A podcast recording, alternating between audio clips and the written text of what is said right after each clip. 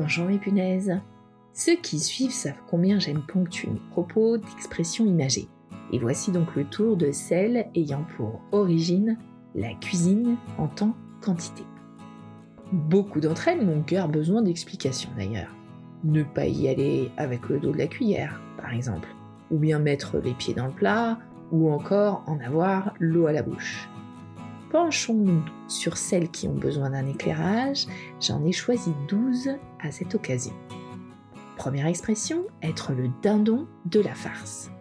Cette expression nous viendrait du Moyen Âge, où les farces étaient en fait des intermèdes comiques dans des spectacles. Parmi les personnages récurrents de ces pièces, on trouvait des pères, surnommés les pères dindons, souvent dupés par leur progéniture. Ils étaient donc les dindons de la farce. Reste que les dindons auraient été importés du Mexique en France plus de deux siècles plus tard, et que donc l'origine de l'expression semble un petit peu compromise. Entre la poire et le fromage. Cette expression date du XVIIe siècle, période où des poires étaient servies bel et bien après les plats principaux et avant les fromages. L'ordre du service était donc viande, poire, fromage. Ces poires servaient à alléger le repas, un peu comme un trou normand par exemple.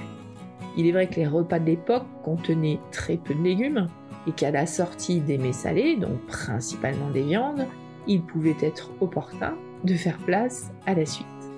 Une poire juteuse servait à rincer agréablement la bouche, à rafraîchir le palais et à faire de la place à la suite. L'expression qui d'ordine Une coutume hôtelière du Moyen Âge selon les uns, ou du XVIIIe siècle selon les autres, voulait que les aubergistes imposaient à leurs clients de dîner s'ils voulaient une chambre, d'où le qui d'ordine une sorte de demi-pension imposée pour rentabiliser leur affaire. Ils affichaient donc, paraît-il, des pancartes avec cette phrase, aujourd'hui devenue expression, qui dort, dîne. Cette expression originelle voulait donc dire que pour obtenir quelque chose, en l'occurrence le gîte, ici, on devait accomplir autre chose, prendre son repas à l'auberge dans ce cas. Comme vous vous en doutez, l'expression a par la suite pris un tout autre chemin et une toute autre signification. Elle signifie à présent qu'une bonne nuit de sommeil équivaut à un repas. L'expression être un cordon bleu. C'est en 1578, sous l'Ancien Régime et pendant les guerres de religion, qu'Henri III constitua l'Ordre du Saint-Esprit. Cette organisation catholique, destinée à lutter contre les protestants, rassemblait alors des hommes mûrs, de plus de 35 ans, tous issus de la noblesse. Ce premier ordre de la monarchie française est aussi le plus prestigieux. Ces chevaliers donc portaient la croix de Malte, symbole honorifique, accrochée à un ruban bleu.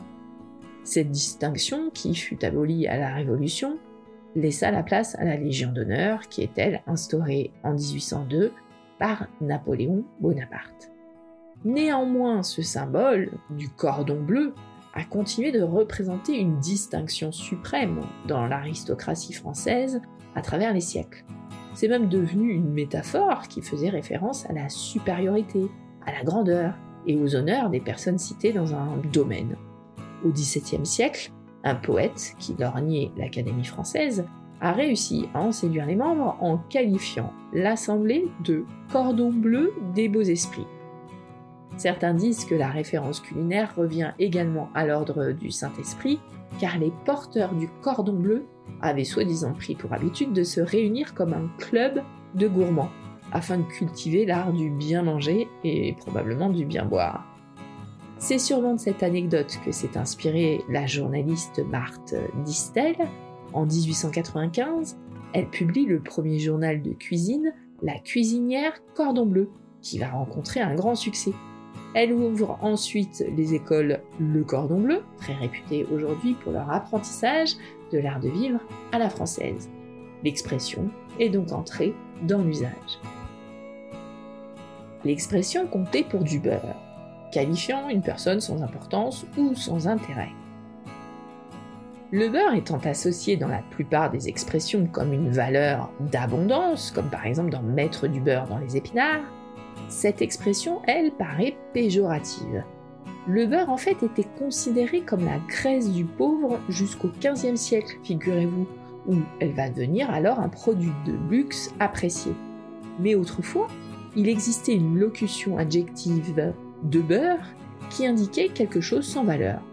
De même, dans le Larousse au XIXe siècle, vendre du beurre signifiait être ignoré, délaissé dans la société.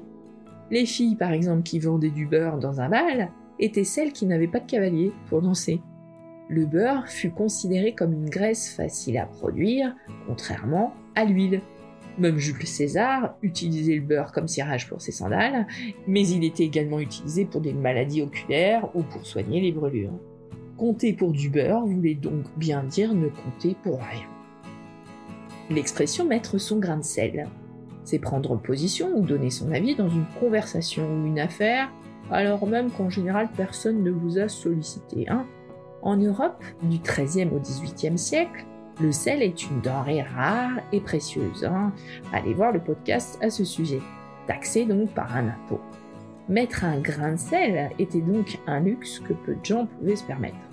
L'expression va naître au XXe siècle en fait, traduit du latin cum grano salis, signifiant avec un grain de sel. Personnellement, j'ai toujours pensé que mettre son grain de sel consistait à rehausser le débat en apportant quelque chose qui allait faire s'épanouir le goût du tout, et je ferai désormais plus attention dans l'utilisation de cette expression. Mais dans la même veine que ce grain de sel, on parle par exemple de factures salées en raison, là encore, de la préciosité du sel. Payée en espèces remonterait, elle, à l'époque où les épices servaient de monnaie d'échange. L'expression avoir la gueule enfarinée, c'est avoir une confiance aveugle d'obtenir à coup sûr ce que l'on est venu chercher, ou bien aussi être mal réveillé. Cette expression est issue de la fable de Jean de La Fontaine en fait, le chat et le vieux rat. Le chat y use de ruses pour attraper le rat, et il finit par se fariner entièrement en se cachant dans la huche à pain, en espérant que les rats le prennent pour du pain. Mais le rat est méfiant et ne se laisse pas prendre. Rien ne te sert d'être farine, car quand tu serais sac, je n'approcherai pas. C'était bien dit à lui, j'approuve sa prudence. Il était expérimenté et savait que la méfiance est mère de la sûreté. Expression avoir un petit poids dans la tête, mon cerveau. Ça veut dire être stupide, hein, pas très intelligent. En fait, selon les croyances d'une certaine époque, le cerveau était sphérique, totalement. Et l'intelligence, donc, dépendait de la taille de cette sphère. Donc celui qui avait un cerveau de la taille d'un petit pois, eh bien, a été réduit à être une personne peu intelligente. L'expression ça ne mange pas de pain. Pourquoi ne pas essayer? Il n'y a rien à perdre. Ça ne mange pas de pain. Cette expression remonte au Moyen Âge, lorsque le pain était l'aliment de base. Il représentait une bonne partie du budget alimentaire d'une famille. Donc à l'époque, prendre une décision sur une dépense qui ne mangeait pas de pain voulait dire que cela ne coûtait pas grand-chose pour la famille. Ça n'avait pas d'impact sur l'achat de cet aliment de première nécessité. Dans les années 30, figurez-vous que cette expression est aussi employée pour définir une relation purement sexuelle et non fertile, et donc euh, dans certains cas la sodomie. Ainsi, pas d'enfant, pas de bouche à nourrir, donc pas de pain à acheter. Il semblerait que l'écrivaine Colette euh, l'aurait utilisé pour qualifier ses relations avec ses amants. L'expression changer de crèmerie. Au XIXe siècle, la crèmerie est un établissement où on peut acheter des produits laitiers, bien évidemment, mais aussi c'est une gargote bon marché où l'on sert des petits plats. Certaines crèmeries étaient célèbres pour accueillir une clientèle étudiante ou bohème, mais on leur reprochait souvent la médiocrité de la tambouille qui poussait les clients à leur être infidèles. Donc, à l'origine, l'expression changer de crèmerie signifiait donc se rendre dans un autre restaurant. On parle aujourd'hui juste de changement en utilisant cette expression.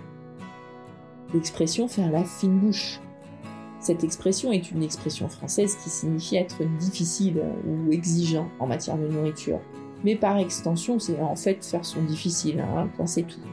Elle est apparue pour la première fois au XVIIe siècle et elle fait alors référence à la pratique des aristocrates qui faisaient la différence entre les aliments de qualité et ceux de moindre qualité. L'expression en faire tout un fromage. Celle-ci est là pour désamorcer toutes les situations délicates, pour dédramatiser avec une petite pointe d'humour. Hein, tu vas pas en faire tout un fromage quand même. En fait, elle est née au XXe siècle et il faut visualiser la recette du fromage pour la comprendre.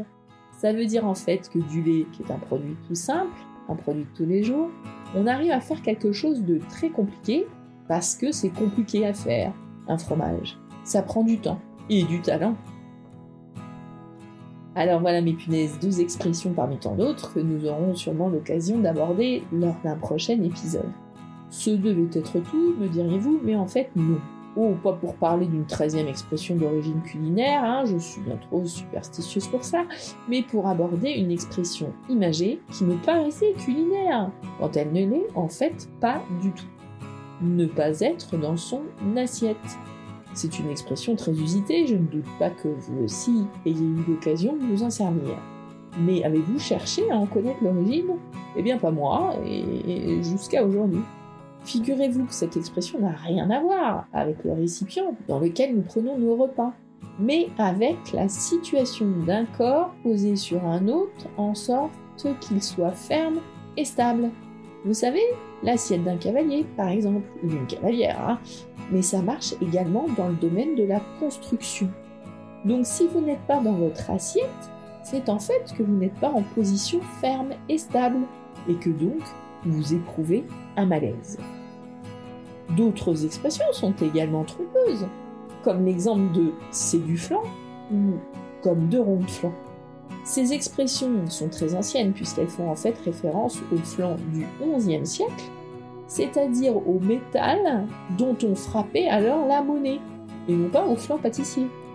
Le terme flanc désignait en effet des disques de métal qui allaient être emboutis pour fabriquer des pièces de monnaie. L'expression deux ronds de flanc serait en fait une allusion aux yeux ronds d'une personne stupéfaite qui ressemble à ces deux ronds de flanc. Et ces du flanc faisaient, elle, référence à de la fausse monnaie et par extension à tout mensonge. Voilà, je pense que nous avons fait le tour pour aujourd'hui. À bientôt mes punaises.